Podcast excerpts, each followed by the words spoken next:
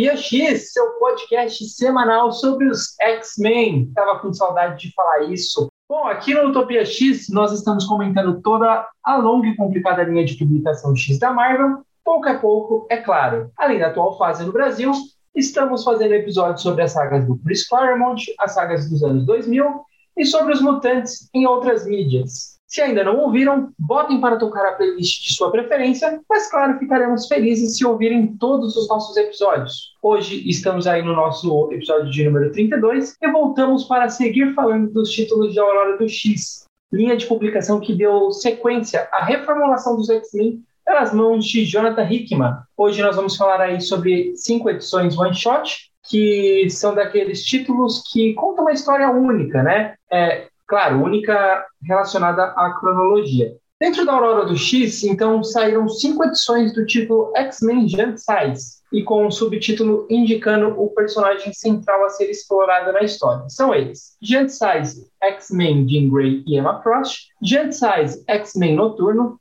Giant Size X-Men Magneto, Giant Size X-Men Phantomex e Giant Size X-Men Tempestade. Vamos seguir nossa habitual dinâmica de fazer um breve resumo aí da história e depois comentamos o que achamos dela.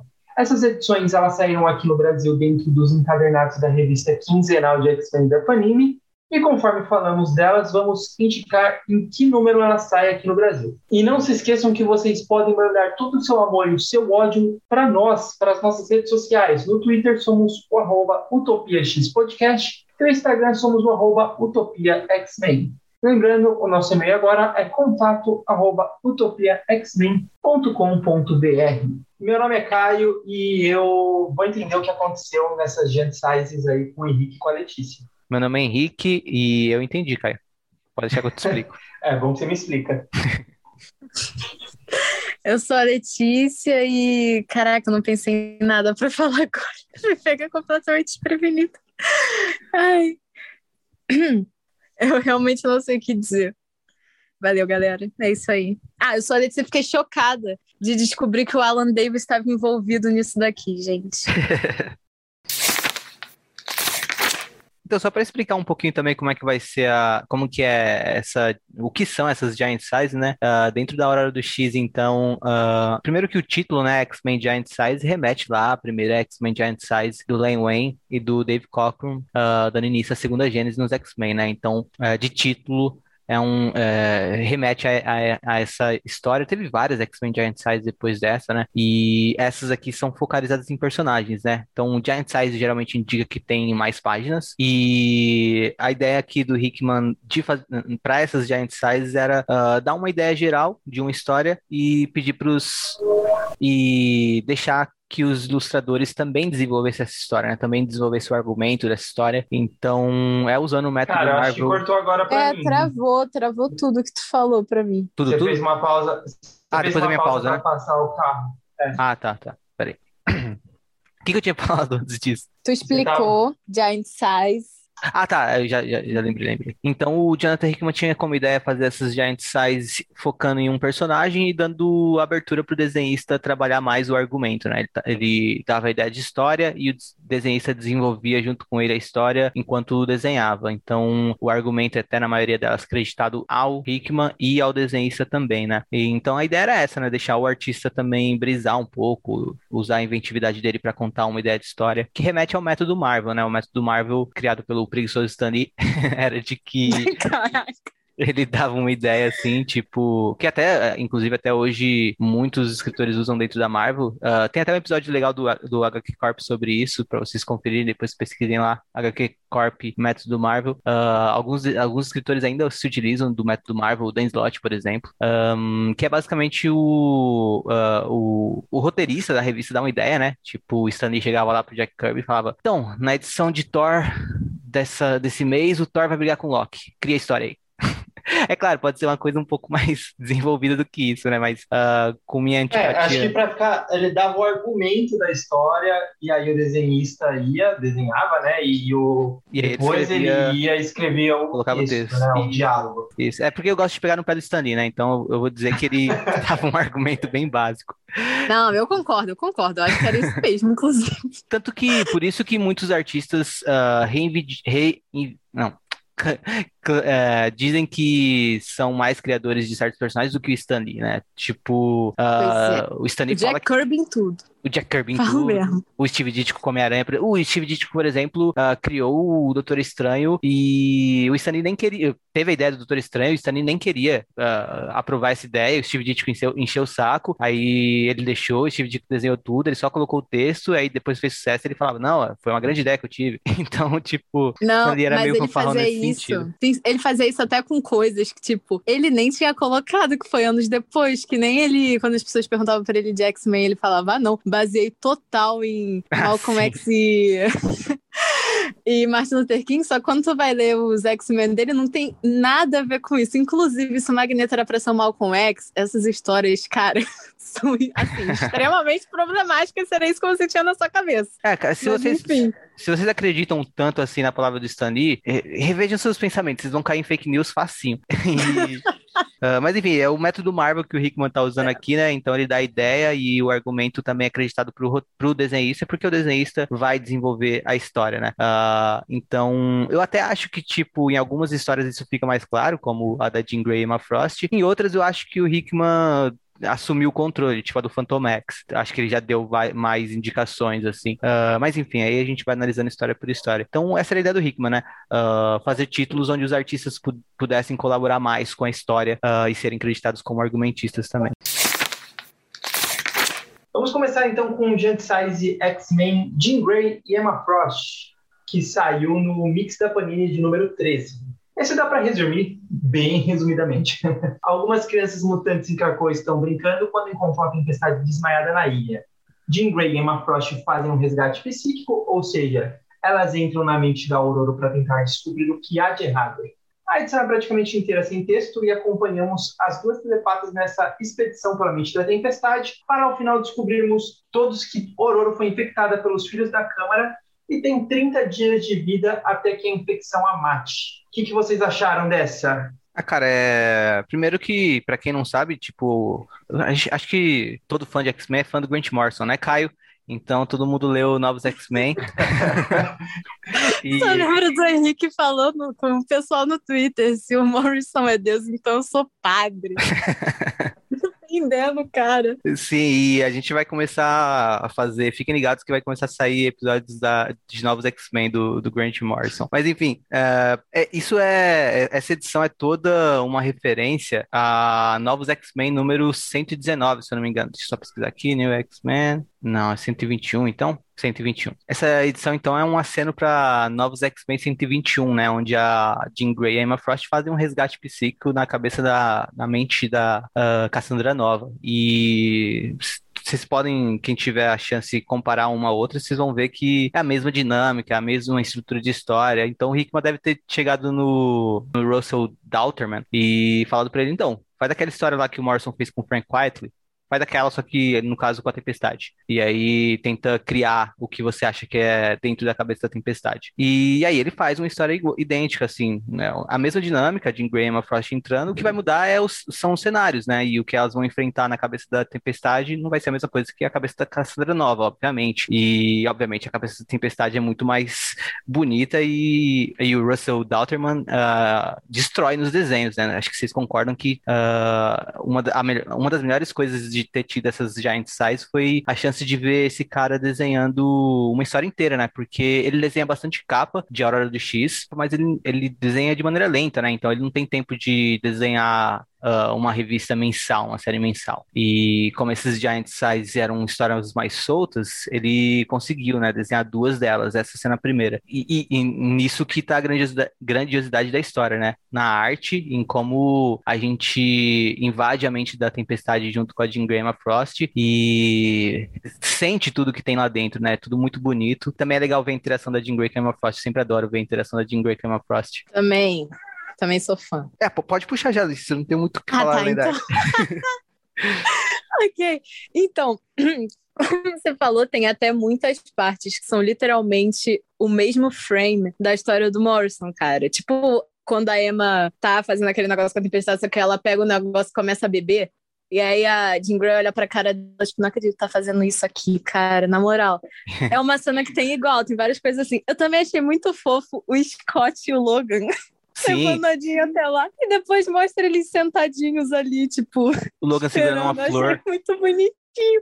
Aham, o Logan segurando uma flor. Achei muito fofinho eles dois, cara, da história. Enfim, não tem tanta coisa que falar, né? Porque basicamente é a mesma história da, da do Morrison, mas os desenhos realmente são muito bonitos, cara. Tipo, os cenários que ele cria pra mente da tempestade. Eu achei sensacional, assim, as coisas que ele foi colocando. Tipo, tem uma parte em que a Jean tenta explicar para as criaturas que moram na mente da tempestade que ela é amiga dela e tal. Aí a Emma vai fazer a mesma coisa, só e as criaturas começam a atacar ela, porque só tem é, imagens delas duas brigando e tal. Eu achei muito legal, assim, o jeito que ele coloca as duas para interagir e também as imagens, né? Os desenhos, que são muito bonitos.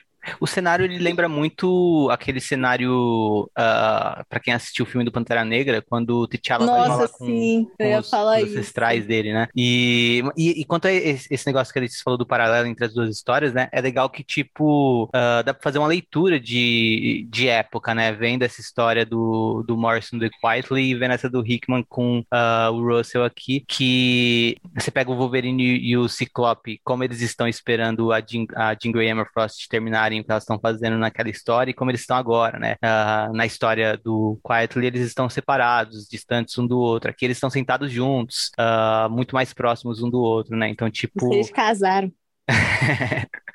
Sim, é legal ver esse tipo de é, é, esse tipo de detalhe mais sutil, né? A primeira coisa que eu fiz depois de terminar essa edição foi ler de novo, comparando página com página com a edição de Novos X-Men. Então, uh, fica a dica para quem tiver as duas também fazer o mesmo. E você, Caio? Eu acho que até para sermos justos é, também, né? Até o que vocês comentaram, eu tinha até anotado também para falar sobre a questão de parecer muito com a câmera do filme, né?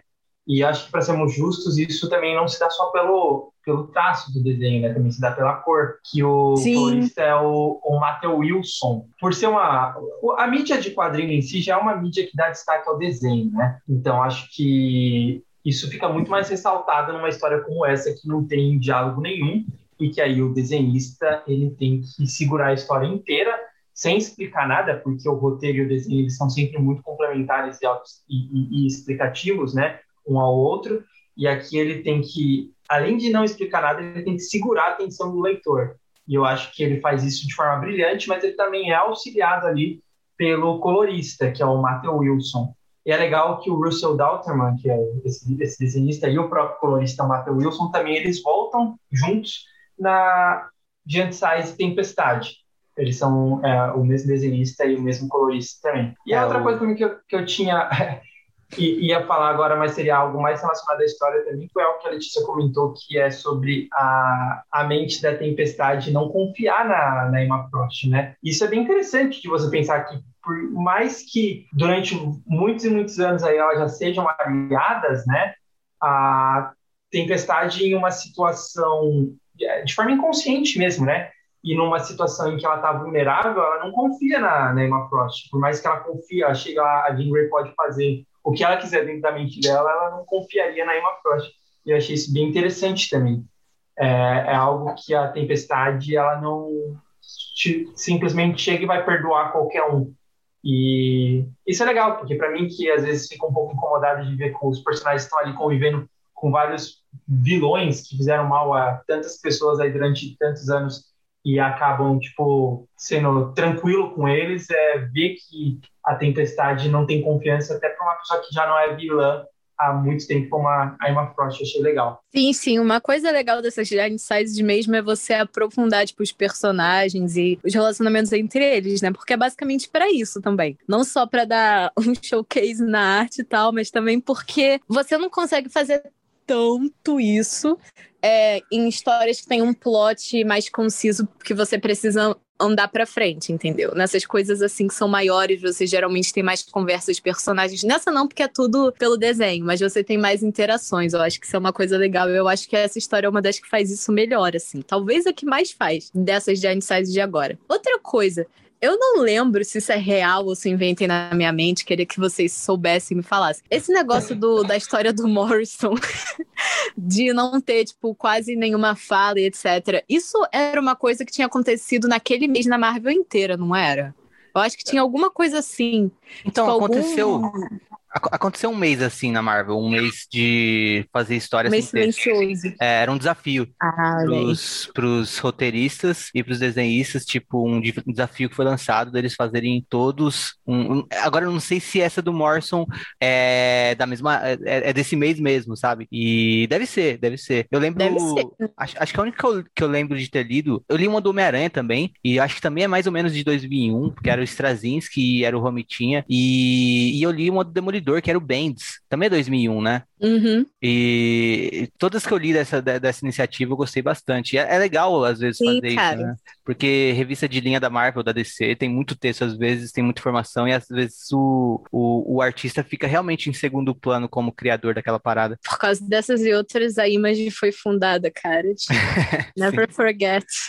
Ai, ai. Mas é, eu achei essa, essa iniciativa muito interessante. Eu nem tinha me tocado no negócio do Demolidor, cara, mas é. É isso aí mesmo. Eu achei ótimo. Podiam fazer mais disso, inclusive, mais desafios pra galera. Sim, sim. É legal meses temáticos. E aí, só, só puxando Né? pra, pra do Noturno agora, ah, por- cu- puxando de um comentário que o Caio fez, que, não, é, que a Letícia fez, né, que essas histórias também, até por ter o, o, o nome do personagem no, no título, né, no subtítulo, elas servem pra se aprofundar no personagem, né, e aqui, eh, além da gente estar falando bastante da Tempestade, é claro, tem a relação da Jean com a Emma Frost, ah, que só nos olhares você repara como que é a coisa entre as duas. É um pouquinho estranho ver, às vezes, elas se olhando meio estranhas assim, ah, pensando que em Roxbox parecia que ia ser uma coisa diferente, mas é, eu, gosto de ver a rivalidade entre as duas ah, transparecendo pelo olhar, sabe? Eu gosto de ver a capacidade do desenhista de, sem nenhum texto de ajuda, conseguir mostrar como é a dinâmica das duas personagens. E puxando pra do Noturno, ah, a do Noturno é uma enganação, né? Porque a gente pensa, porra, legal, vou ler uma história do Noturno. E aí chega, tipo, o Noturno só lidera a equipe, né? Pois é, cara, eles fazem isso com o noturno direto, não vou mentir pra você. Eu fui ler aquela outra lá, só que essa eu gostei bastante, acabei gostando bastante, que é uma do. Como é que é o nome? Uma do Marvel Comics Presents que tava lá no torneio. Vai ser noturno em toda a página. Mas, tipo, nem é. É uma história que, na real, é mais sobre a Irene, sobre a Sina, do que sobre ele em si. Mas é uma história muito boa. E é do Claremont. Fica aí a dica pro pessoal. Marvel Comics Presents de 2019, eu acho que é o número 15. Nossa, Número que era 15 ou número antiga. 9? Não, é de agora, cara. Eu também fiquei chocada. Eu falei, cara, essa história que tem muita cara de Chris Claremont, assim, e realmente era ele. Essa, essa edição, inclu- inclusive, é uma montanha-russa de emoções. Porque a primeira história, todas elas não tem nada a ver uma com a outra, assim. É tipo, uma é o Wolverine genérico, a outra é essa, que é uma história mais, sei lá, emotiva e tal, que é uma boa. E a última, eu não sei se eu posso falar essas coisas aqui no podcast, mas a última é uma história que mostra que o Venom e o Ed Brock mantêm relações sexuais um com o outro. Eu não sabia disso até ler essa história. Enfim, é isso, gente. Pois é. Eu fiquei, alguém ia me contar sobre isso, eu tinha que ler com os meus próprios olhos isso acontecer, cara. Mas é muito boa essa edição, fica aí a dica. É com essas que ficamos aí com, com- como chamamos no Giant Size X-Men Noturno, né? Que, para vocês que estão acompanhando aqui no Brasil, saiu no Mix Panini de número 15. A abandonada mansão X parece estar assombrada, então o grupo de mutantes vai investigar sobre a liderança de Noturno, Magia. Aliás, sobre a liderança de Noturno, Magia, Cifra, Ocular e Lockhead vão até a mansão X tentar entender que tipo de presença está tentando atravessar um, um portal cracoano por ali. Depois de encarar diversas aparições do passado dos X-Men, eles descobrem que a mansão está infestada de seres alienígenas chama- chamados Sidres. Enquanto os outros lutam, Cifra conversa com esses seres. Os mutantes encontram uma mutante com os Sidres, Lady Mental. Ela tentou chegar em Krakow através do portal da mansão, logo depois que esses alienígenas chocaram por ali. Então eles a atacou e ela, apagada, estava projetando os fantasmas que os mutantes encontraram. Tudo acaba bem no final e Cifra deixa a mansão para os Sidres viverem nela. Agora, que diabos são esses Sidres? o Henrique que fez o roteiro, tá, gente? Vou explicar. São os Cidres. Uh, os Cidres eram. Na verdade, acho que eles apareceram um pouco na cronologia dos X-Men, mas a que a, talvez seja mais marcante foi em Fabulosos X-Men, quando o Ciclope descobre que ele é filho do Corsário, que é uma. Deixa eu até pegar qualquer edição, edição 154 é a Fabulosa X-Men 154, o, o Corsário está sendo perseguido pelos Shi'ars, acusando, acusando ele de terem roubado alguma coisa, se eu não me engano, mas na verdade ele não tinha roubado nada. É, enfim, não lembro exatamente como que era, mas o Corsário está fugindo para a Terra e os Sidres estão atrás deles, né? Os Sidres, eles são meio que uma raça que eles se, se juntam, né? E acabam meio que formando uma armadura e eles também soltam um laser no estilo o, a rajada óptica do Ciclope lá por aquele olho deles. É, é interessante, talvez, que eles são uma espécie de consciência coletiva e eu acho que isso talvez é, o, o Hickman ele tenha deixado ali de propósito, né? Eu acho que talvez tenha algum tipo de ligação, sim, com o Power of Ten, que aquela galera lá queria uma espécie de que queria ascender para uma espécie de consciência coletiva. E isso ter ficado ali na mansão, eu fico tipo, não, não acho que vai ficar jogado. Então acho que talvez isso venha ter algum tipo de impacto no futuro. E o que, que vocês acharam da, da revista em si, né? O, o Gensize Noturno não sendo Gensize Noturno e sobre a história e sobre os Tigres. O que, que, vocês acham? É, eles fizeram isso com o Noturno, eles fizeram isso com outros personagens aí nesse negócio de Giant Size. Fiquei bolada que não tinha Noturno, fiquei. Mas aí depois eu parei para pensar, já que foi o Alan Davis que desenhou isso, que não parece, porque o Alan Davis, ele. Fiquei triste, caras, porque ele antigamente só desenhava gente bonita, todo mundo nas histórias do, do Alan Davis, gente, todo mundo é sensacional, assim. E aí ele começou a desenhar, não sei, cara, o que, que houve com ele, mas ele começou a advogar pelo direito das pessoas feias, pelo visto, porque agora ele desenha muito estranho. Mas enfim, provavelmente foi o Noturno, porque era o Alan Davis que estava fazendo a história, né? E ele também era roteirista e desenhista de Excalibur, então ele provavelmente ia escolher o Noturno essa galerinha aí. Tanto que a Rachel aparece, inclusive, nessa história. Tipo, não ela, mas uma projeção dela, entendeu? Eu achei a história, tipo, divertidinha e tal. Eu achei interessante o conceito de você ter a mansão literalmente largada às traças, só que de uma maneira puxada pro nível super-heróico, né, da coisa. Eu também fiquei meio chocada deles realmente terem largado a mansão de mão total, assim, porque, cara, eles ficaram lá durante muito tempo, sabe? Sabe? É onde tudo começou e tal. Então, eles realmente só largarem tudo para trás e falarem, ah, agora a gente mora em Cracoa, dane-se, achei meio zoado. Apesar de ainda ter o portal lá e tal, que era é, para onde a Lady Mastermind, a Lady Mental, que chama? Não sei. É, é isso, é isso aí. É, é, ter ido para lá porque ela queria entrar por esse portal, né? Enfim.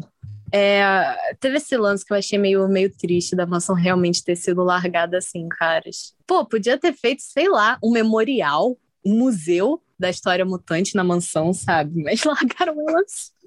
Enfim, é, mas eu achei até que divertido, assim, a história. Eu achei da hora esse conceito que provavelmente vai aparecer depois, né, da, dos bichinhos irem lá ficar na mansão, porque o Doug deixou eles ficarem lá, tipo, ah, vocês podem ficar com metade da mansão aí, dane-se. O que eu fiquei, caraca, também. Outra coisa que eu gostaria de falar aqui, dar só um comentário pro pessoal que for ler a revista. Repara que o Warlock, em basicamente todas as cenas, parece que ele cheirou três carreiras de cocaína. Tô falando seríssimo para vocês. Ele olha assim, com aquele olho assim, ah! Ele tá falando com a Iliana, então, cara, tá muito engraçado nessa edição, maluco. Eu, acho, eu não sei se essa era a intenção do Alan Davis, mas isso foi o que ele me passou com esse texto. Eu consigo ouvir o Warlock falando na minha cabeça, o que eu achei sensacional. Mas de resto, é uma historinha até que, tipo, normal. Outra coisa, eu acho que a, essa Lady Mastermind, porque tem duas. Tem a Reagan Cass e tem a Dominique, que é a outra. É, eu acho que ela não apareceu mais, né? Eu acho que ela ia ser uma personagem interessante de você ter por ali agora, por causa desse negócio dos vilões e tal. Porque as Lady Masterminds, elas não eram tão, tipo, do mal, bizarramente do mal. Elas só são, tipo, meio mau caráter, entendeu? Eu acho que seria engraçado ter elas por ali, tipo, sei lá, parecendo em Way of X. Não sei, eu acho elas muito engraçadas como personagens. Eu também achei estranho que só uma delas apareceu, tendo em vista que elas moram juntas, que elas são irmãs. Mas enfim, é isso, gente. Meu Nossa, review do Giant Size no Eu nem sabia Eu nem sabia que Não. tinha duas. Não, Pra mim era só uma. tem, cara, tem duas. Inclusive, isso foi Elas por são gêmeas? Não, mas todo mundo acha que são. Mas elas é vestem, uma tipo, piada é- É, recorrente. porque eu só conheço essa, que vai ter essa roupa aí, que ela tem, tipo...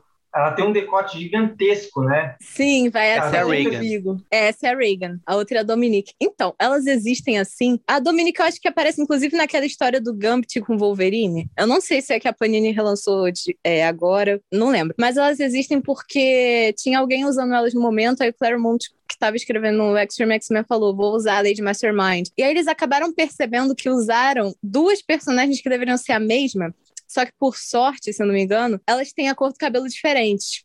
Essa é o que diferencia elas duas. Uma é loira, a outra é morena. Então ficou por isso mesmo. Acabaram tendo duas Lady Masterminds, que são irmãs, que não são gêmeas, são de tipo mães diferentes, mas o mesmo pai, que é o Mastermind. E elas aparecem na Mimi da Pixie, que também é hilária, muito engraçada. Elas são muito sem noção, elas são personagens histéricas, assim. Por isso que eu acho que ia ser engraçado delas estarem ali, sabe? Cara, Eu, eu pesquisei aqui o nome dela, na verdade é Marti. Martinique. Ah, é. Martinique. Não é Dominique, é Martinique, é isso mesmo. Que é a outra, que aparece menos. Essa daí é que aparece mais, por É, isso que eu acho que a galera lembra mais dela. dessa. Ela aparece no Run do Bandits também. Essa loira, a Reagan. Enfim, eu acho elas muito engraçadas. Essas Giant Size deixaram umas pontas meio soltas, né? Quando você para pra pensar. Tipo, essa ilha aí da, da Emma Frost que a gente vai comentar daqui a pouco. É, o Namor voltou a aparecer agora, né? Por causa do baile. Mas tem várias coisinhas que eles meio que largaram ali e deixaram, entendeu? Uma hora vai voltar. É, eu até gente. acho, acho que principalmente ah, a questão do Phantomex e do mundo, porque se a gente pensar no mundo, Pois é. é bem É, tem essa paralelo. do, do Sidris, né? Eles ficam Também, morando lá também. na mansão Xavier. E, Sim. eu Pois falei, é. eles são uma espécie de consciência coletiva. E Que dialoga, né? consciência coletiva já dialoga, é, dialoga diretamente com o Powers of Ten, né? Que eles Sim. queriam acender uma espécie de consciência coletiva e tem até uma data page explicando quais são a- as consciências coletivas, os níveis, isso, perfeito. Eu, inclusive, acho que esse é o plano da Moira. É um dos meus, das minhas, como é que é o nome? Das minhas Teorias. teorias pro que, que a Moira quer no final. É um desses negócios de acender a raça mutante, porque é o único jeito que ela acha que todo mundo vai conseguir sobreviver, se for, tipo, uma parada meio assim. É uma das minhas teorias pro que, que a Moira tá tramando, caras. Eu gosto dessas histórias de, é, de consciência coletiva. Outro lance que, que dialoga, o que a gente vai ver daqui a pouco na do Phantomex, o mundo dialoga com a câmara, né? Pois Com é, o Vault. total, total. Total. É quase a mesma coisa, né? Só que o mundo é muito mais divertido, assim, tipo, mais bonito também. Eu acho. Ah, Mas sim, é uma história muito totalmente parecida, eu não tinha pensado nisso. Pois é, é muito parecido, não tinha parado pra pensar. Eu gosto desse negócio de outras realidades também em- quando aparecem X-Men. Eu, inclusive, acho que o Mojoverso tá sendo muito mal aproveitado, cara. Tinha que voltar esse negócio. E o Gente Saiz Noturno, fora a, Regan e o Sidris, o que mais vocês acharam? Vocês gostaram? Ah, cara? É muito que a gente Eu gostei né? do Warlock. Que é tipo é divertidinha a história. Eu acho que o, dois pontos que ele falou, né, que é a história é divertida e que o conceito da mansão assombrada é muito legal. Eu acho que isso foi o que mais me fez desgostar da história, porque eu gostei tanto da ideia de mostrar uma mansão X tipo assombrada e largada, sabe? E por mais que seja triste, e eu acho que era uma ideia tão interessante, podia dar uma história bacana de depois, inclusive, mostrar, sei lá, no final, a mansão talvez sendo utilizada, podia ser tipo ah, um ponto importante para a entrada de novos mutantes em Krakoa, né? Pois é, eu também acho que eles meio que zoaram esse negócio da mansão, porque é uma ideia muito boa mesmo, né? Porque eu penso, tipo assim, no subsolo da mansão tinha tanta tecnologia bizarra, tipo, tecnologia Shiara, etc. É impossível que ninguém tenha entrado lá pra, pra pegar o que que tava ali. Inclusive, hoje em dia, a galera invade um monte de lugares assim pra filmar, colocar na internet. Como que não tem uma história que acontece isso, sabe? Que a galera vai parar na mansão, virou um desses negócios nesse naipe, o pessoal vai roubar coisa que tinha lá dentro, entendeu? Isso Passar que eu uma- fiquei meio no mundo. É, no mundo real ia ser diferente isso daí, cara. Podia ter gente Ia ter mais passando, coisa. tipo, desafi- adolescentes se desafiando a passar uma noite na Mansão Xavier, sabe? Esse tipo de Nossa, coisa, né? total! No TikTok, então, ia ser um mega sucesso, cara. E outra coisa, podia mostrar também que, tipo, porque é real, é, isso, isso é verdade. Por que, que ninguém vai na Amazon X, né? É um ponto tão importante do universo Pois Marvel. é. E podia até mostrar que os X-Men protegem ela de alguma forma, ainda aqui, em- agora em Krakoa, sei lá. Pois é, eu acho que, tipo assim, ficou só aquelas plantas, né? Talvez elas coloquem humanos um pouco pra fora, maior, assim, até por causa do portal. E tem um portal lá, né? Então provavelmente as pessoas vão para lá, porque deve ser, tipo, tem vários portais espalhados pelo mundo, só que esse deve ser um dos mais fáceis de você realmente achar, né? Porque ele que vai para A mansão era o, o negócio local dos X-Men, então deve ter isso. Mas realmente é muito esquisito o jeito que eles usaram ela durante esse meio tempo em que eles mudaram para Cracoa, sabe? É, só é parece tipo, aqui, basicamente, sei lá. Né? Pois é, é tipo se você tem tua casa e aí você compra uma casa de praia e aí tu começa a frequentar mais a casa de praia do que a tua casa porque é muito mais legal, entendeu? Eu acho que deve ser tipo um negócio meio assim. Aí eles não pararam para pensar que, caraca, mansão, galera, o que, que a gente faz agora? Mas falando do ponto de vista editorial, eu acho que é, eles querem realmente se distanciar das ideias de localidade anteriores, porque eu acho que eles devem pensar, tipo, ah, se a gente começar a fazer história na mansão, vai ter um monte de leitores especulando, ah, quando vai voltar a ser uma escola? Ah, porque os X-Men não tem uma base lá? Sei lá. Então acho que editorialmente deve ser esse o motivo, né? É verdade. Me cobrem, me cobrem, mas eu não dou 10 anos os X-Men estarem é, na Mansão Xavier de novo. Não, com certeza, tudo sempre volta ao não precisa ser Não precisa ser todo mundo, mas alguém vai estar. Tá, alguém, alguém do grupo dos X-Men vai estar tá morando lá na mansão. Eu dou 10 anos. 10 anos, 10 anos é muita coisa, dou 5. Eu dou 11. Sempre vai ter. Sempre vai Voltem ter esse aí, me de voltar, cara. Alguém vai querer voltar da aula, que a gente era uma escola, etc. Alguém vai, vai meter. Pô, pode expulsar eles, eles é que nem vão falar, é, cara. É, a gente quanto, não, não é responsável é. por esse bando de mutantes, a gente é só os heróis que querem viver lá na mansão. A última pois vez que é. eles saíram... Eu da mansão, eles ficaram o quê? Quatro anos, né? Que foi quando foram pra São Francisco, Utopia. depois Utopia. Aí eles voltaram 2008 a... É, o Wolverine voltou antes. 2008 a 2010. 10. É, dois anos. Pois é, 2010, cara, pouquinho 2011, tempo. Nem isso. É, pouca coisa. Mas de todas essas ideias que o Hickman joga no título X-Men mesmo, uh, que eu vejo muito que são coisas que ele vai explorar posteriormente, as de Giant Size, o Caio tem o pé atrás. As de Giant Size, eu não tenho tanta certeza assim que ele vai usar, sabe? Talvez, tipo. É, talvez ele, ele, tenha colocado assim, pensando, tipo, ah, talvez eu use isso aqui. Então ele tentou criar alguma coisa que fosse um pouco interessante só pra ter na, na manga, se ele precisar, sabe? Mas acho que não necessariamente. Tipo, esses Sidres estarem na mansão. É. Eu acho que vai ter continuação a isso. Eu acho que pode até aparecer um pouco depois, entendeu? Mas eu não acho que é ele que vai usar porque tem um monte de outros títulos, né? Ele provavelmente deixa ali pra galera, olha só, se alguém aqui é, sei lá, Tini Howard, Leo Willis, se vocês quiserem catar um negócio daqui, tudo bem, pode pegar, entendeu? Acho que é mais nesse nível do que ele realmente usar essas coisas que aparecem em Giant Size, tá ligado? Porque Giant Size não é uma coisa que muita gente compra, né? Uma é, parada mais, tipo, lembrando, edição especial.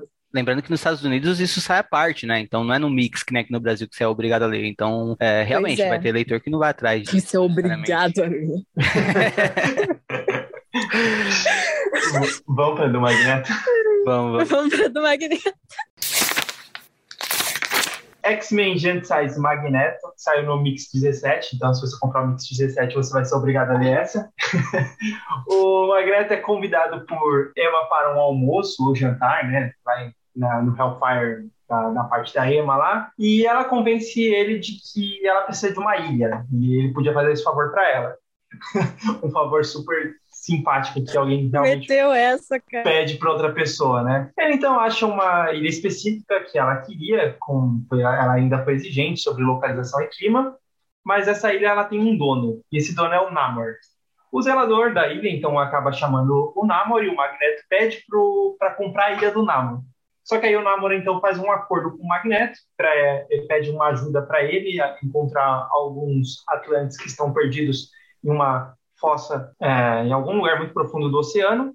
O Magneto ajuda ele, né? E eles acabam lutando contra um Kraken e depois o Magneto resolve enigma de uma eu não sei o que, que, que, é aquilo, porque não, não especifica na, na, na HQ. Então era uma espécie de sereia marítima, alguma coisa, alguma coisa nesse sentido. E elas fazem um enigma, o Namor ele acaba errando o enigma, ele quase morre, só que o Magneto acerta o enigma e salva todo mundo. Quer dizer, salva o, todo mundo seria o, o, o Namor. Como o Magneto ele acaba ajudando ele, o Namor dá ilha para os mutantes e o Magneto constrói um prédio para Emma e planta um portal de Krakoa agora para essa ilha. É, então. Outra história que é sobre tudo, menos sobre o Magneto, né, cara? Que nem a do Noturno. É, acho que os títulos eles dão uma enganada, né? Por chamar Gente Size. Demais. Você, tipo, pensa que vai é, ter uma história profunda sobre esses personagens específicos. É uma história bem aleatória em que Pois esses é. personagens participam, né?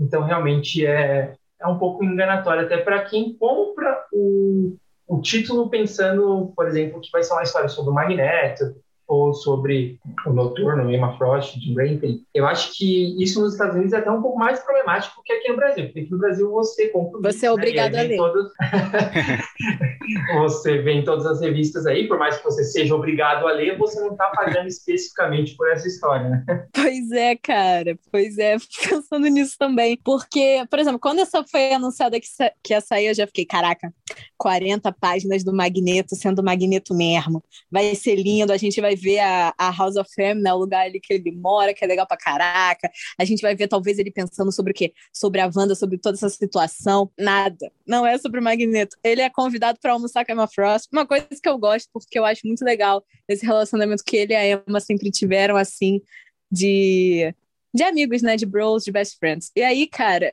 ele só. ele- ele- ela só convida ele ali pra almoçar. Aí eles ficam conversando, aí ela, pô, Eric, tava mó afim de ter uma ilha. Aí ele, pô, cara, eu quebro esse galho pra tu na moral. Ele vai lá, aparece o namoro do nada, o namoro fica tipo, cara.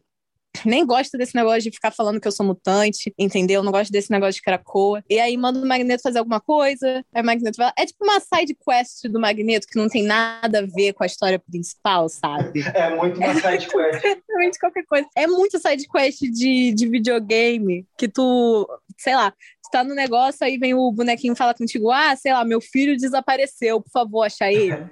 É um negócio assim total, cara. Você quer, tipo, ah, vai lá e constrói um negócio. Parece side quest de Lego Marvel Super Heroes, quando você para pra pensar. Sim, demais. Totalmente esse tipo de coisa. Então eu fiquei o quê? meio chateada que não, não, é- não tem absolutamente nada sobre o Magneto nessa história. Essa história poderia ter se chamado até Giant Size Namoro, Giant Size na Frost, porque é mais sobre eles do que sobre o Magneto em si, entendeu? Eu achei legal que o Magneto ele também é um cara que manja de design pra caralho, assim, o maluco é arquiteto.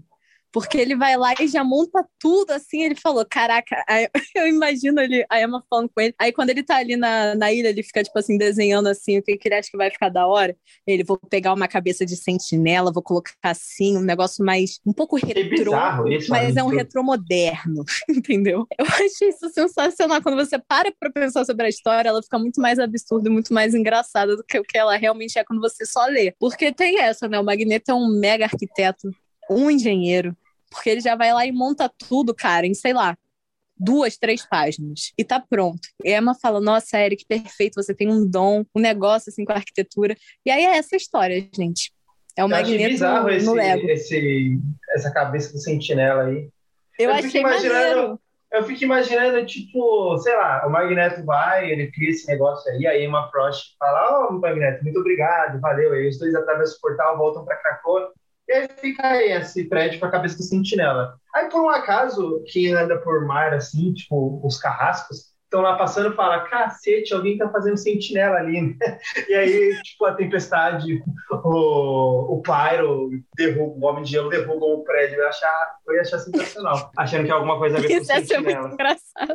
Mas eu acho que ele pega, tipo, um modelo antigo, assim, de sentinela, sabe? Por isso que eu falei que é um negócio meio retrô, futuro do passado, tá ligado? É, no final, foi. no final na visão só um troféu, né? Mais pra falar Mais que é um troféu, Sim, é pra falar, a gente conquistou isso aqui mesmo. Sen é, sentinela foda-se, entendeu? É, é bem até Marvel Super Heroes, como eu tava falando, porque tem os sentinelas jogados pelo mapa que só te pegam se você realmente é mutante. Dá pra você sentir na pele o que, que é ser perseguido por sentinelas jogando Lego, caras. Mas é muito uma missão de Lego, porque ele vai lá e monta tudo rapidinho, sem pensar em nada. Mas enfim. engraçadinho, engraçadinho essa, essa história. Mas não é nada demais, assim. Eu, eu achava que ia ser uma, uma parada um pouco mais focada pra gente, sei lá, desenvolver um pouco mais do Magneto, porque nessa hora ele não tava aparecendo tanto assim. Então, eu fiquei meio bolada, eu não vou mentir pra vocês, que eu fiquei bolada de não ter muito Magneto nessa Giant Size Magneto. É, eu, eu não gostei muito também, eu fiquei bem decepcionado. Uh, eu também esperava mais, eu gosto do Magneto, tipo, você vê um Giant Size Magneto, você fica na expectativa. E Eu fico mesmo. Ah, tem, tem uma edição de X-Men que ele se destaca mais também depois. Vão ter outros momentos para o Magneto se destacar nessa fase atual, né? É, só o lance da, das, das três espécies de sereias que aparecem para confrontar eles. Isso é um, é um lance de mitologia, né? Se algum leitor esperto aí conseguir indicar direito o que é isso, porque tipo é uma referência que aparece direto, né? De três bruxas ou três mulheres uh, místicas e numa aventura. Ah, mas isso o... existe em tudo. É, então, eu já vi isso em Hellboy, Essa eu já vi tríade isso aí. na- É. em Mulher Maravilha. As próprias moiras aparecem bastante como três, né? Ah, tem em Shakespeare, acho que em Macbeth, tem, tem, tem lugar pra caramba, tipo, uma tríade de mulheres aparecendo na aventura de, de Na alguém. mitologia nórdica também tem. Tem Também, aquela né? É, bruxa pode que é crer. três em um, que aparece até em Sandman. Sempre tem esse negócio de são, tipo, três mulheres fazendo alguma coisa, tá ligado? Que são, tipo, Sim. entidades. Acho que é uma referência a isso, basicamente, mas acho que não existia pre- é, previamente no universo Marvel nem nada. É, então, eu acho só bizarro porque eles não se dão o trabalho de, tipo, ou Namor falar, hum, encontramos esse, essas três pessoas que são da espécie tal. Tipo, não, simplesmente Imagina isso. a gente fica a, a, a deriva, A né? só aceita, não pô. sabe o que, que é. A deriva. Mas tudo bem que, de qualquer forma, não vai fazer diferença nenhuma, né? Não vai, não vai. A gente não aprendeu sobre sereias hoje. Aliás, o, ah, já para ir para do Phantomex, é, é importante notar que ah, teve essas Giant Size são cinco, né? Ah, vale mencionar que tem uma Giant Size que saiu também nessa época, só que é uma, é uma homenagem ao Dave Cockrum, né? Que é uma Giant Size que reconta, é, é, é a Giant Size 1 original mesmo, sendo recontada por outros desenhistas. Aí vários artistas ah, refazem as páginas do Cockrum. Ah, mas, enfim, isso, isso daí não, não tem muita relevância, acho que nem vai sair no, no mix aqui do Brasil, provavelmente não. Ah, mas vale ressaltar que dessas cinco, três contam uma mesma história, né? Parte 1, parte 2, parte 3. Ah, Verdade. e essas duas que a gente falou agora, né, Noturno e Magneto, estão soltas mesmo, né? Mas agora as seguintes, Phantomex e a última Tempestade, seguem a, é, assim, Phantomex é meio que uma história que vai servir para a conclusão da, da, da história da Tempestade que a gente viu em Jean Grey e Emma Frost, né? Então, essas próximas duas, ah, juntando com a primeira, dá pra gente pensar em uma história em três partes. Bom, então agora a gente vai para Giant Size X-Men Phantomex, que saiu no Brasil na edição 20, né? Ah, eu não comprei a edição 20 aqui no Brasil ainda, e porque é, é julho e eu não trabalho, porque eu dou aula, né? A escola tá fechada, então não tô passando em banca nenhuma. No meu bairro não tem banca, infelizmente. E se vocês aí já pegaram a 20, vocês podem continuar no episódio, se vocês já leram e tudo mais, né? Eu não sei se já chegou a 20 em todos os lugares aqui do Brasil no momento que a gente vai lançar, ah, mas é, é, no site da Panini já tá vendendo, né? E, enfim, Giant Size X-Men Phantom X sai então nessa X-Men 20 da Panini. E na história a gente vai conhecer um pouco mais a fundo o mundo. Ah, o que, que é o mundo? Ah, e quem é Phantom X? De novo, quem conhece o Novos X-Men, né? Outro a cena aos Novos X-Men, né? Teve essa primeira edição e agora tem isso, mostrando que o Hickman, assim como todos nós, fãs de X-Men, adora o Grant Morrison e Novos X-Men dele. E. e o. Enquanto a gente está gravando o episódio, ainda não saiu o nosso episódio sobre novos X-Men, né? Sobre a primeira parte, mas. Mas vai ter saído um quando lançar, é. E o. É, quando vocês ouvirem isso daqui, já vai ter saído o episódio sobre Novos X-Men, a primeira parte, o Age de Extinção. Ah, mas enfim, o Phantom X é um personagem criado pelo Grant Morrison também nos Novos X-Men, ah, onde o Grant Morrison basicamente mudou o conceito do que a gente conhecia ah, do projeto Arma X, né? Que é o projeto que criou o Wolverine, né? Que colocou as garras de adamante no Wolverine. É, né? Arma Plus esse, né? Não era Arma Plus. Não, sim, Max. então. é, é, originalmente era arma. é, assim, o, na história do Wolverine, ele recebeu as garras de adamantio, né? O esqueleto é, todo de adamantio no projeto Arma X, né? O Morrison pegou e falou: ó, então, Arma X era parte de um projeto maior, né? Então o Wolverine seria a arma 10. ah, e o Wolverine seria a arma 10 e o Phantom X, se eu não me engano, é a arma 13. Deixa eu ver aqui. É. O Phantom X seria a arma 13, ou seja, depois que eles tentaram fazer o Wolverine, tiveram outros dois experimentos e o 13 terceiro foi o Phantom X. E aí a gente descobre que, na verdade, tudo se trata de uma organização chamada Weapon Plus, né? Arma Plus, que tentava criar novos super soldados e experimentava com humanos, mutantes, etc. E Ah, mas isso foi criação do Morrison mesmo? Não foi, Foi, foi. tipo, antes? Porque também tinha um lance do Deadpool também ter participado dessa, da, do Arma X e também ter sido Arma alguma coisa. Mas o Deadpool tinha uma numeração também? É, tinha, eu acho. Tipo... Então, mas o, quando falava do Deadpool, ele ainda não era Arma Plus? É, quer dizer, já mencionava que era Arma Plus o nome do projeto? Não sei. Porque eu, Eu acho que isso vem depois, né? é, enfim, pode continuar aí. Vai. Porque quando ele Eu- aparece, tipo, quando ele Da- aparece na- no início da década de. Início não, quando ele aparece na década de 90, eu acho que eles não falam, tipo, ele só aparece, entendeu? Não falam, ah, eu sou o Deadpool, eu fui parte do projeto Weapon X, o mesmo do É Wolverine. tem uma. Vou contar tem aqui pra vocês minisséries do, do Deadpool na década de 90 que contam um pouco mais sobre ele. Verdade, tem uma de 97, se não me engano. É, 97 Depois tem começa a a série dele, no caso. É, Tipo, que é a série mensal. Mas antes dessa série mensal, tem duas minisséries do Deadpool. Bom, é, então eu, eu vou fazer um pouquinho diferente. Então, eu vou. Não, é, pode continuar. Pode deixar né? assim? Tipo, é, pode. Pode, Ah, pode ah, qualquer coisa alguém corrige aí. Ok. Então o Phantom X teria sido a arma 13 terceira, né? A arma 13. E ahn, ele foi criado num mundo artificial chamado O Mundo, né? É tipo a Câmara, dos Filhos da Câmara. É, seria um- uma espécie de eh, realidade. É tipo um espaço fechado, onde, onde dentro desse espaço ah, existe outra realidade, né? Ah, que é este lugar com o nome O Mundo, que então foi lá que o, que o Phantom X é criado. Se você não conhece a história do Phantom X em Novos X-Men, ah, eu não acho que você fica perdido, porque as primeiras páginas dessa, dessa, dessa Giant Size ah, são justamente mostrando, né, isso, eh, os cientistas criando o Phantom X e mostrando que o Phantom X teve um irmão gêmeo que permaneceu lá dentro, né? Eles criavam clones, mas não exatamente clones para testar, né? Que seriam todos do material genético do Phantom X. Todos esses clones, entre aspas, tinham uma variação genética, eles não eram clones 100%. E as possibilidades de nascer um clone 100% para esses experimentos eram muito, muito pequenas. E na primeira cena a gente vê que, que de fato aconteceu e era o clone do Phantom X. E enquanto que o Phantom X saiu do mundo, né? Ah, o clone dele permaneceu lá. Então, essa Giant Size Phantom X é basicamente a gente vendo o Phantom X ah, reunindo um grupo de, de um grupo de pessoas e tal, geralmente com poderes ou o que for, para voltar ao mundo e sobreviver lá dentro para poder levar o Phantom.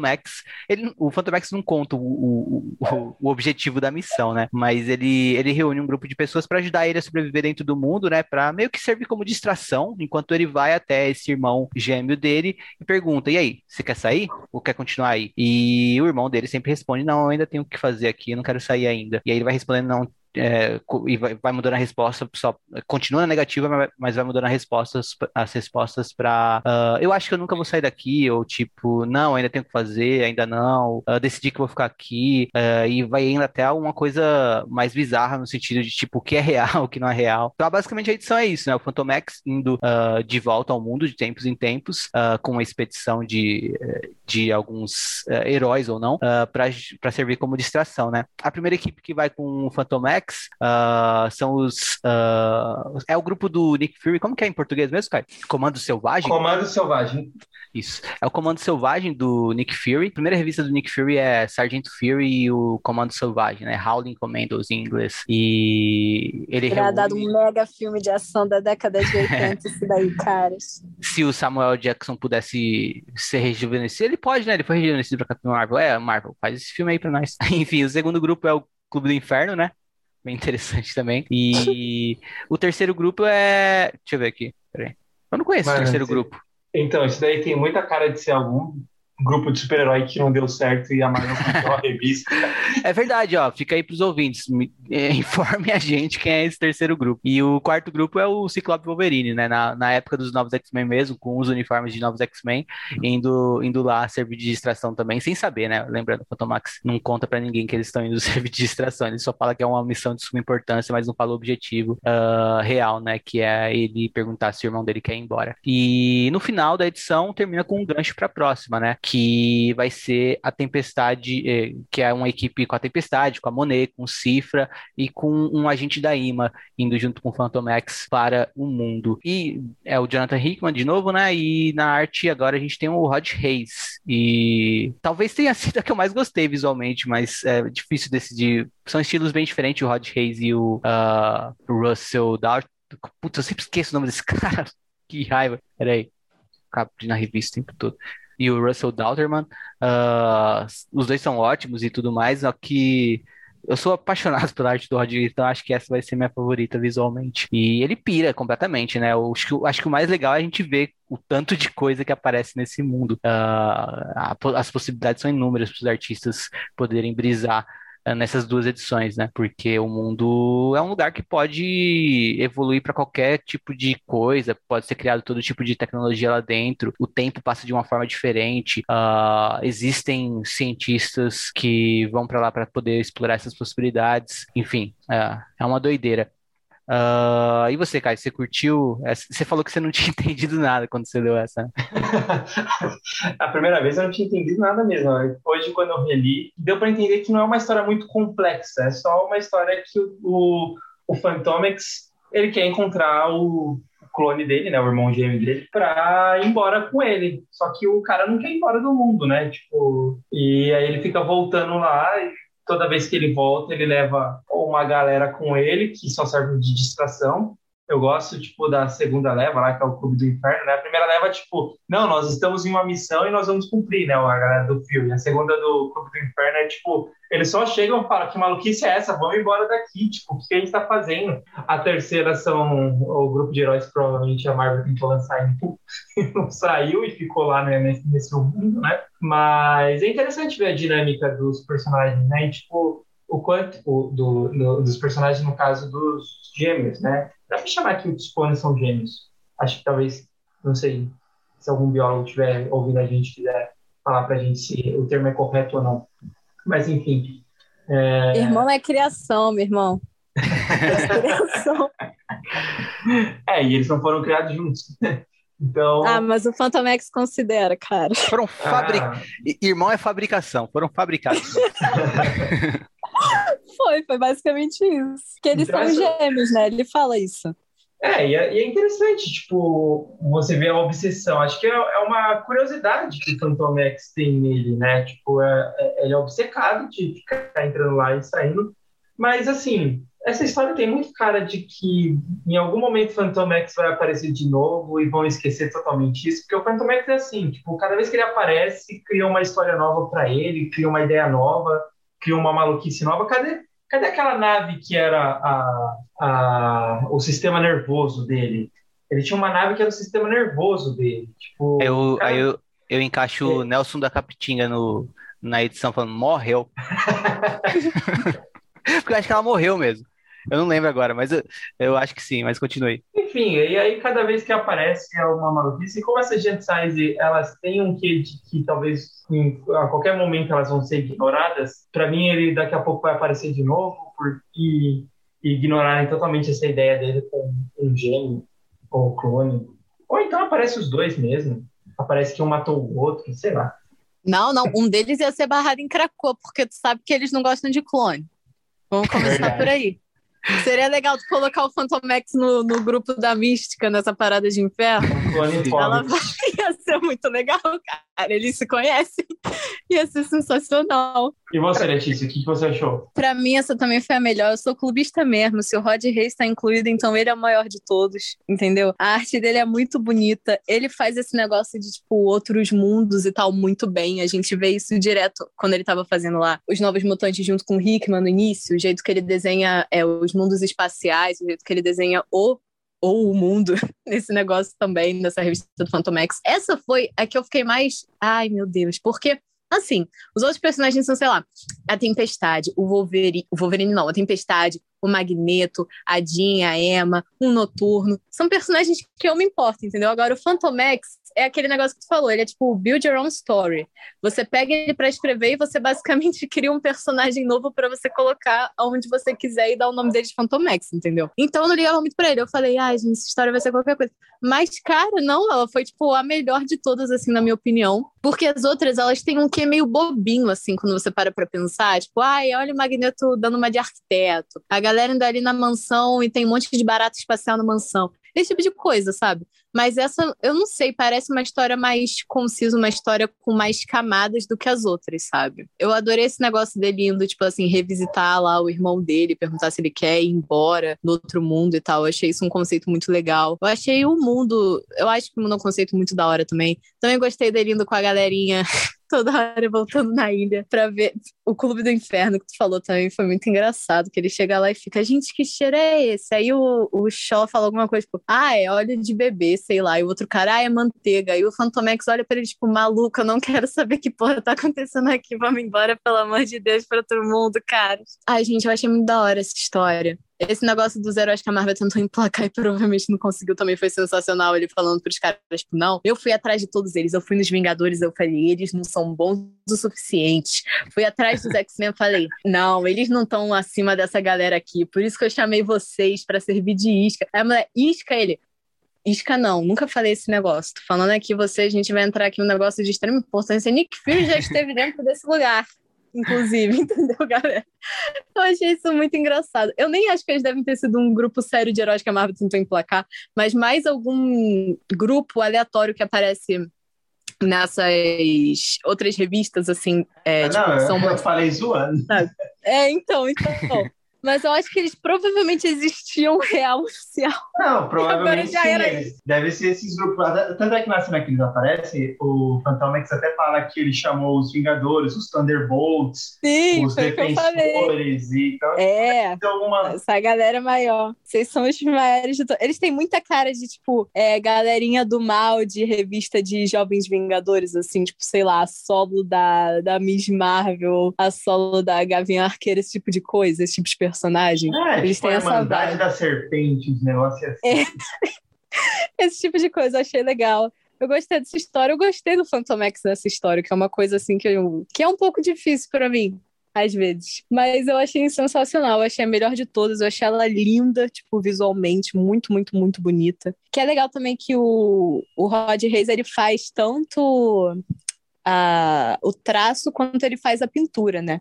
Eu acho sensacional, porque deixa uma coisa muito marca registrada dele. Eu acho que se fosse uma pintura diferente, não ia ficar tão bom, sabe? Porque eu acho que complementa demais as duas coisas. Enfim, gente, adorei. Ele também faz. A maioria das coisas que ele faz também são em aquarela mesmo não é tipo digital e tal, ele só digitaliza depois, que eu acho muito da hora também. Enfim, adorei a história do Phantom X, gostei. A eu nunca achei que eu fosse dizer isso, mas eu espero que o Phantom X apareça em próximas revistas do X-Men. E agora que ele tá. que ele tem esse irmão gêmeo que é clone, ou não, quero muito ver o que, que vai acontecer se ele aparecer lá também com esse negócio de, de não pode ter clone em Cracoa. Mais um aí para tu colocar nesse mix. e você, Henrique, o que, que você achou do, dessa quantidade absurda de LSD que tem nas páginas? Cara, eu tava tentando achar aqui quem são esses caras. Até o fim do da nossa gravação, vou dar essa informação aqui. eu, eu, gosto que eu tô parado numa, numa página que é tipo, exatamente quando esses caras entram assim, tem tipo uns robôs gigantes, tem de tudo. Tem até aquele robô que era. Não sei se eu. Acho que talvez o Henrique vai lembrar, ó, a Letícia é um pouco mais nova, mas toda criança, tipo, tinha ia na feira, tinha um robozinho. Ah, não, não, Deixa eu ver, a página 20. Deixa eu ver aqui. A página 20 tem um polvo gigante, aí do lado direito do polvo tem dois robôs, e do lado esquerdo, atrás dos prédios, tem um. Ah, tô vendo, tô vendo. Eu vou fingir que eu não sei, porque na verdade eu tenho 17 anos só. Cara, uma coisa, eu, eu, é, se eu me lembro bem, o mundo, quando o Morrison criou, era uma instalação só, não era esse lugar psicodélico, não, que o tempo passa diferente. Eu acho que o. É como você disse, né? A história do Phantom X é insana. Eu amo todas as edições que eu já li com o Phantom X na minha vida, mas é realmente, a cada, a cada novo autor que pega o Phantom X pra escrever, seja em alguma coisa mais voltada para personagens. Não, geralmente ele aparece em, em histórias de, de grupo, né? Mas sempre colocam alguma coisa nova na, na, na mitologia dele, coisas do tipo assim. E se, se, eu me lembro bem, o, eu não cheguei a reler essa parte de Novos X-Men ainda, mas eu acho que essa questão do mundo tá assim, um lugar completamente alucinógeno aqui, é uma coisa que o Hickman deve ter criado nessa Giant Size. Depois, se tiver algum leitor mais esperto que eu, pode até confirmar pra gente essa informação. E só uma coisa interessante que eu queria falar é que o Phantom X tem sotaque francês, né? Desde o início que ele aparece lá em Novos X-Men é dito isso. E eu acho que é nessa edição, né, que ele fala que ele não é francês coisa nenhuma. Uh, ou se é em Astonishing X-Men, agora eu não tô lembrando exatamente onde eu vi isso, mas tem um momento... É, ele é falso francês. É, tem um momento que ele se revela, mas eu não sei se é nessa edição, uh, vocês lembram? Que ele revela que ele só, ele só força um sotaque francês, ou porque ele acha maneiro, Sim. ou porque ele acha que distrai a galera quando ele tá lutando contra alguém. e realmente o pessoal, Sim. É tipo o Gambit também, né? No início dessa edição fala isso. O pessoal no início dessa edição fala isso também. Tipo, caraca, que merda de sotaque é isso que tu tá fazendo? Muito falso.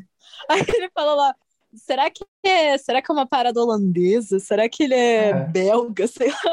Justamente por ser um francês emulado, é, não dá para exatamente, não é tipo um francês igual do Gambit, mas é realmente ele é um que Gambit também é que, falso. Que...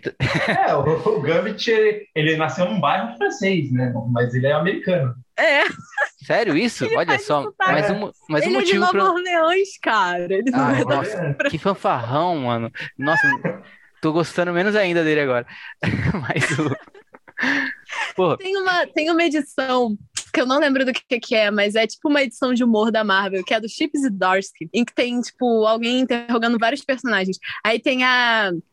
Tipo, tem uma cena da Feiticeira Escarlate. Eu queria dizer não mais mutantes e não, entendeu? No more mutants. Só que aí agora eu fico com vergonha de falar isso para as pessoas, porque eu acabei falando errado. E tem um momento que é o Gambit falando, caras, esse sotaque é falso. Eu faço porque eu acho que encanta as pessoas, é meu charme, entendeu? Tem ele falando isso ah. também.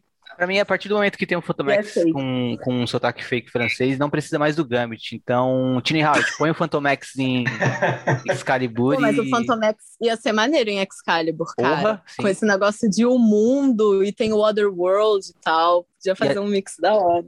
Aliás, Vampira, Olha ele sem máscara. com o Gambit. Olha ele sem máscara, Vampiro. Ele é bem mais bonito que o Gambit. Que injustiça. Bom, vamos agora pra pois é. Giant é. Size. Não, peraí, peraí. Ah, Outro, falar, falar. esse negócio de ah, sotaque falso tem muito em X-Men, né, cara? Tava pensando aqui. A Emma Frost é a mesma coisa. Ela finge que ela é britânica. Né? Tem gente que fala que sotaque é esse que tu tá fazendo, cara. Mas ela faz isso também. Eu acho é, legal. É, pode crer, pode crer. Mas é, é isso é um lance de. Isso dá, dá pra entender também, né? Porque quando você quer passar um requinte, você faz o sotaque britânico em palavras É verdade, é verdade.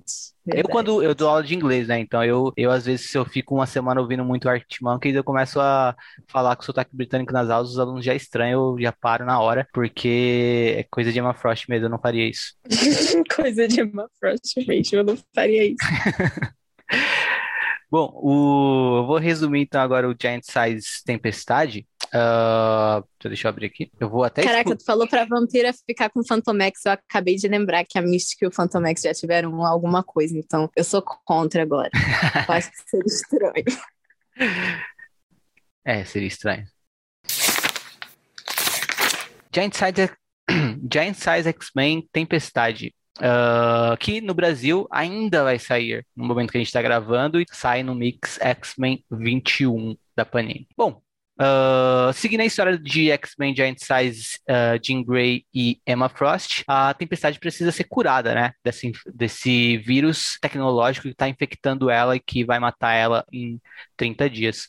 Uh, como é dito aqui, né? Então, a Monet tem a ideia de chamar o Phantom X para eles invadirem o mundo, né? Uh, num, num, dos momentos do, da história do Phantom X, no Giant Size Phantom X, a gente vê que os agentes da IMA estavam dentro do mundo, né? E então uma das pessoas que faz parte desse grupo que vai entrar no mundo uma última vez aqui agora com a gente é um agente da IMA. Eles chamam ele de Ned, eu não peguei o sobrenome. E esse agente da, da IMA, ele vai facilitar a entrada dos X-Men, desse grupo de X-Men, desse grupo de mutantes no mundo, né? Então tá o Phantomax, esse agente da, I, da IMA, a Monet, o Cifra e a Tempestade precisando ser curada. Eles entram lá, acontece toda a loucura que pode acontecer no mundo, como a gente viu na, na última edição, na edição do Phantomax. Uh, eles enfrentam a ameaça, o Phantomax vai lá falar com o irmão dele de novo, né?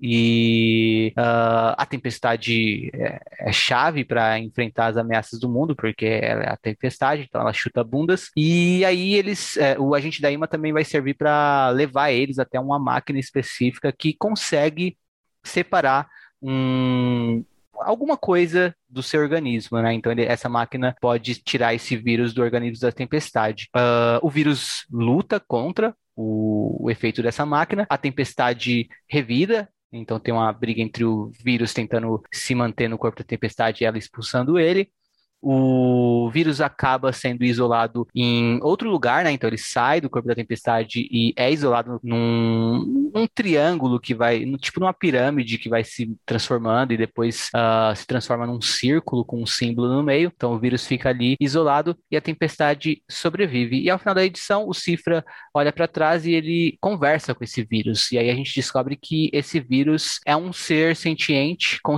com consciência que está se comunicando com o Cifra e eles têm uma conversa no final e o Cifra sorri pro vírus falando que provavelmente o verá em algum momento no futuro. E assim termina as Giant Sizes, a tempestade está curada e eles podem ir embora do mundo. O irmão do Phantomex continua lá de novo, ele decide continuar lá e o agente da IMA fica lá com ele também. Vocês curtiram Eu essa? achei fofo. Eu achei fofo esse final, que eles ficaram. Eu achei fofo a gente da Ilma, primeiramente. eu achei fofo ele ficar com o irmão do Fantomex no final, cara. Eu achei fofo. Mas outra coisa que eu peguei aqui agora na internet, a galerinha que foi junto com o Fantomex, que falou, fez a piada falando que era um pessoal que a Marvel tentou emplacar, não existiam antes dessa edição. Ah, então Foram aí. criados especificamente para o Fantomex sacrificar nesse edição. o que eu achei engraçado também. Poxa, Mas enfim. pois é, eu queria que eles fossem reais. Vai ver eles voltam alguma vez, quando a gente tiver solo do Fantomex. Tipo, tem mais coisas que eu não gostei. Eu gostei das coisas. Todas essas coisas envolvendo o outro mundo e tal. Outro mundo não, o, o mundo. Eu achei legal, mas tem o um, um negócio, esse lance da tempestade, que a gente tava, tava falando disso antes de começar a gravar, que ela teve esse trabalhão todo e tal pra conseguir ser né, continuar sendo ela e não morrer e ter que ressuscitar. Até Emma Frost fala isso no início pra ela, tipo, cara, por que que você tá fazendo isso, sabe? Tipo, é só você morrer e voltar, não tem problema nenhum, todo mundo faz isso toda hora aqui. E a Tempestade fica, não, mas é, o lance da, da vida que você tem que temer a morte, tipo, o lance da vida é viver, sabe? Eu quero continuar sendo quem eu sou. Aí eu pensei, ela também meio que morreu e ressuscitou já em, tipo, Queda dos Mutantes e tal, quando a galera acabou se mudando pra Austrália. Então, no final, eu achei meio. Hum, mas eu achei é, interessante também que ela, que é a pessoa que geralmente dá boas-vindas para quem acabou de ressuscitar, tipo, é ela que vai lá e fala, tipo, ah, tal pessoa voltou, ele é o quê? Mutante. Tipo, que ela faz lá no, no House of. Então, eu achei interessante que ela faz isso para as pessoas, mas ela mesma, tipo, não quer mudar e tal. E mais para frente a gente vai ver que ela também não gosta muito da ideia do, do Crushable, que eu esqueci como eles falam em português, mas é aquele sacrifício lá que, é, que aparece com o Apocalipse em X-Men número 7, se eu não me engano. Então, eu acho, eu acho isso interessante nela, mas ao mesmo tempo eu fiquei, caraca, tu colocou essa galera toda aqui pra fazer um trampo gigante pra no final ser uma coisa que você, sei lá, podia fazer rapidamente, sabe? Você pode furar a fila também, tu é do conselho, tá ligado? Que tu não é barrada pela moira. Eu acho que eu senti mais isso não pela história em si, mas é porque, caraca, eu estou lendo uma história inteira, tipo, pra fazer um mutante se recuperar, sendo que mutantes não precisam mais temer a morte, tá ligado? Aí por isso que eu falei, pô, tu tinha uma Giant Size da Tempestade, você podia ter feito várias histórias diferentes, que ela é uma personagem tipo, com muitas coisas, uma personagem muito rica que estava sendo muito mal utilizada há muito tempo, porque na época do, como é que é o nome? Na época do Claremont, por exemplo, ela é a personagem principal, ela é a que mais tem falas e tem mais aparições também. Isso é um fato científico, feito, estudado pela galera do Claremont Run, que tem um Twitter muito legal, inclusive, mas enfim. Então, tinham várias histórias para você contar da tempestade, tá ligado? Aí tu faz uma coisa mais, sei lá, geralzona, meio genérica que nem essa, eu fiquei meio bolada. Eu acho que podia ter sido alguma outra coisa. Mas que nem a história do Magneto também. Tipo, é ruim?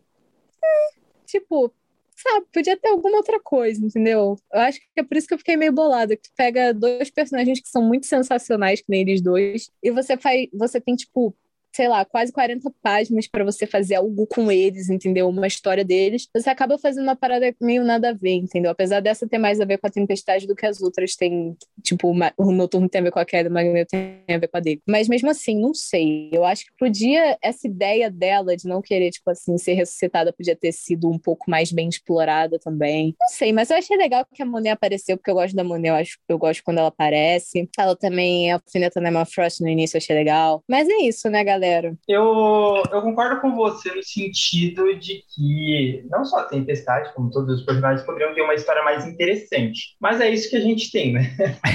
Pois é. E agora, dentro da história, eu acho essa parte da Tempestade de lutar para não morrer a coisa mais genial que tem de todas as Agent Sizes, eu acho. Tipo, para mim, eu penso totalmente ao contrário. E eu não acho que ela não quer morrer porque ela tem medo, né? Porque é, eu, não acho que cabe a comparação do da época que ela morreu no, na Queda dos Mutantes, porque lá ela morreu para se sacrificar para salvar é, o mundo, né? Se, ela, se os X-Men não se sacrificassem lá, ia, ia entrar uma nova dimensão lá e o mundo ia acabar. E ali ela morreu para se sacrificar, então não, ela não tinha escolha, ela morreu como heroína, e aí depois a Roma foi lá e ressuscitou ela, enfim. E aí a gente já, já sabe o resto. Mas eu gosto muito dessa ideia de que ela não quer aceitar a parte fácil de. É, é, é até a parte do, do, texto, né? Porque o que importa uma vida é se você tem infindáveis delas, né? Qual que é o valor e o que, que se define o que é uma boa vida. E ela fala que é viver e principalmente, acho que a melhor parte dela, né? É, que, eu, que eu acho que é o, o que ela fala que é lutar pelo que você acredita. E que a vida não é só recomeços, é lutar por quem você é. E eu gosto disso porque a Tempestade sempre foi forte, de opinião forte, com uma, uma pessoa que não desiste fácil. E eu acho que ela simplesmente chegar e se entregar por uma doença só porque ela tá, tá doente, tipo, não combinaria com ela. Eu gosto muito mais dela realmente indo lá, até porque, tipo, nesse lance dela levar uma galera lá no mundo pra, pra lutar, caso eles morressem lá, eles viveriam de novo. Então, tipo, não, não chegou a ter um, um perigo para eles mas para ela foi simbólico de que é algo que ela não desistiu e não se entregou porque é assim que ela quer viver a vida dela. Então, por isso que eu gosto muito desse texto. Tematicamente, isso dialoga muito também com o que a gente vê na do Fantomex, né? Porque uh, você vê a Tempestade, ela é uma pessoa que tem um propósito na vida dela, né? Então ela luta pela vida dela por ter um propósito com a vida dela. A gente vê a dicotomia do Fantomex com o irmão gêmeo dele é, e o porquê do Fantomex voltar lá, que tipo, o Fantomex não explica, né? Mas dá pra gente especular. Tipo, o Fantomex é um cara que saiu daquele lugar e o irmão gêmeo dele justamente é um cara que quer continuar naquele lugar. E o Fantomex meio que não entende. E ele fica é. indo lá buscar respostas. E o Fantomex é um cara meio que sem propósito na vida, né? Uh, ele é um assassino de aluguel e tudo mais. A gente vê ele viver em, em, momentos da vida dele durante a Giant Size Phantom X. Ele, tipo, na praia, curtindo a vida, mas você vê que ele é um cara um, um, tanto quanto sem propósito, né? Que ele mesmo não entende meio que deve, o, que, o, o que ele deve fazer com a vida dele, completamente diferente da tempestade, né?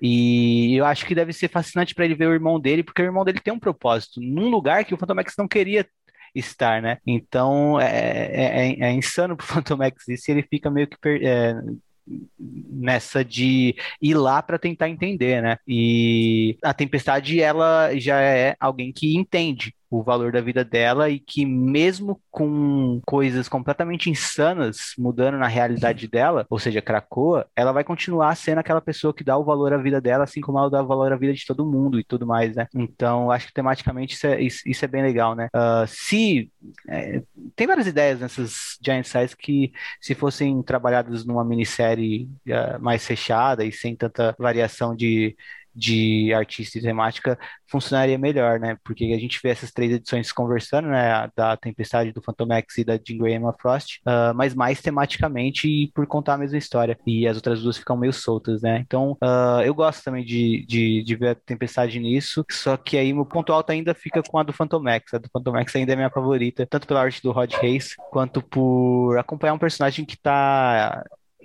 tentando entender uma coisa que ele não entende. Eu acho isso bem legal também. Eu acho que eu fiquei mais bolada porque eu queria uma história melhor da Tempestade do que essa, do que realmente qual é o tema. Porque agora com vocês falando, eu realmente fiquei, é, cara, realmente é uma coisa que faz sentido pra, pra ela como personagem, tá ligado? Porque eu tava olhando mais que nem a Emma olha, tipo, cara, é só tu, tu voltar, entendeu? Não tem pra que dar esse caminho todo. Só que eu achei muito interessante essa parte. Uma coisa que ela.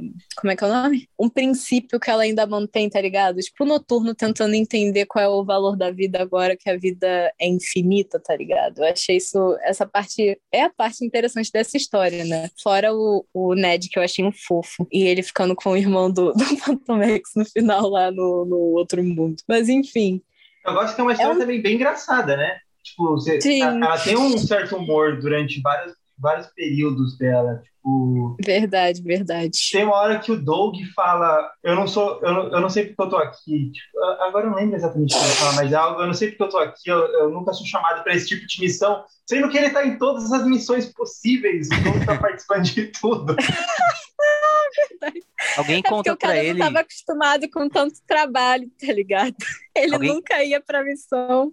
Alguém conta pra ele que o Rickman ama ele e que o Rickman vai colocar é. ele na história sempre que puder. Caraca, é mesmo, o Rickman ama ele. Deu pra ele mó papel, assim. Ele fica todo, caraca, galera, na moral, eu sou natural nisso daqui. Eu no field, incrível. Eu adorei que ele fica tipo assim, finalmente estão me chamando pra missão. Não preciso só ficar traduzindo coisa que nem o Google, tá ligado? Mas enfim. Eu gosto que ele vê o cara, o, o Ned, na hora que eles encontram a primeira vez, é, é o Doug e a Monet ele pergunta para ele se eles ficam tipo, com essa roupa o tempo inteiro, né? Porque os caras da EMA aparecem de roupa, são tipo muito genéricos. Verdade. Aí ele tava perguntando se o Ned, até em off, né, se o Ned já tinha aparecido antes e fica tipo, não sei, porque eles são todos é, iguais. Eu não achei né? nada dele. Eles então, utilizam a mesma roupa o tempo inteiro. O único que era diferente era o Modok, nem aparece mais o Modok nas histórias. Verdade. Não, ele teve uma, uma minissérie agora, não teve? Um teve. negócio desse? Porque eu acho que, que até inter... Skids aparece. Eu acho que ele vai aparecer Tem uma hora que ele vai pra Krakow. Pois é, pois é. Tipo, série animada, assim, alguma sim, coisa sim. assim. E também teve de Gibi, que tem uma hora que ele vai pra Krakow e a Skids tá lá e tal dá para fechar a gente falando nos nossos favoritos. Que tal? Beleza. Acho que a gente até falou aqui, né, cara? é verdade, dá pra fazer encerramento. Mas eu não falei a minha. Eu gostei mais da primeira. Não da porque rem... da Emma? É, não porque re remete alguma coisa do, do Grant Morrison, mas porque eu gosto de que o desenho consegue segurar sem nenhum diálogo o, a história inteira. Ele sem, tipo, sem se auxiliar de texto, ele consegue é, você consegue entender claramente o que está acontecendo, né? Tipo, quando que a Jean Grey usa os poderes, é, vem uma telecinese rosa, quando a Emma Frost usa os poderes, vem uma telecinese, não, uma telepatia é, mais prateada, e você consegue entender tudo quando o, o, os leões, né, olham para Emma Frost e ficam putos da vida que ela tá ali. Eu gosto muito da primeira edição por causa disso. E é, vocês? A minha favorita, como eu disse, foi a do Phantomax, né? A minha também foi a do Phantomax, mas eu achei a da Jean da Emma muito boa também. Isso é meio coisa que, tipo, o mesmo plot quase, né? A mesma história. Então, não sei se é porque, galera, vou ser sincera, eu piratei essas edições. Então, para mim, não tem muito esse negócio do dinheiro, mas eu fico pensando se eu fosse realmente uma pessoa que fosse, sei lá, gastar meus dólares comprando, eu acho que eu ia ficar meio bolada de ler uma história que é igual a outra, tá ligado? Tipo, é uma homenagem da hora, é maneiro. Só que mesmo assim, eu lembro que quando saiu, teve uma galera que realmente é, é gringa e que comprou e ficou, caras, gastei, sei lá, 5 dólares na mesma história que eu já li antes, tá ligado? Eu não ache ela legal, ela foi uma das que eu mais gostei, inclusive. Mas tem essa também. Por isso que ela não tá, eu acho que no, no meu primeiro, porque ela não é, tipo, tão. Original, né? Não original. A do Phantom X soa mais original, assim, apesar da gente já ter visto o O Mundo e tal. Mas é um pouco mais original, assim, um pouco mais diferente das outras. E a que vocês menos gostaram foi qual? A do Magneto, disparado. É, também. A do Magneto, é. Pra mim também foi a do Magneto, foi uma decepção, caras.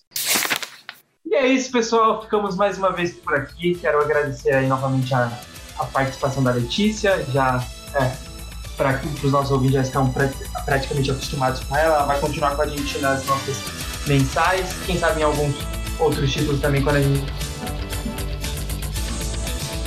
Alô? É pra falar tchau? Ô, Caio. uh, cê... Tchau, gente. Caio, pra mim falhou quando você falou, quem sabe em outros títulos. Eu não sei se a gravação pegou. Repete essa, essa é, parte. É, pra mim também, também? falhou depois é. que tu falou isso. Eu, eu vou fazer o encerramento de novo. Beleza. Beleza. E é isso, pessoal. Ficamos por aqui. Eu quero agradecer novamente a participação da Letícia, né? Para os nossos ouvintes já estão totalmente acostumados com você, está participando de todos os nossos episódios de mensal. E esperamos que continue participando. Eu vou participar, continuar participando, galera. e é isso, ficamos aqui. Esperamos encontrar vocês novamente muito em breve, em um futuro distante, que é na semana que vem. Tchau. Tchau. Tchau.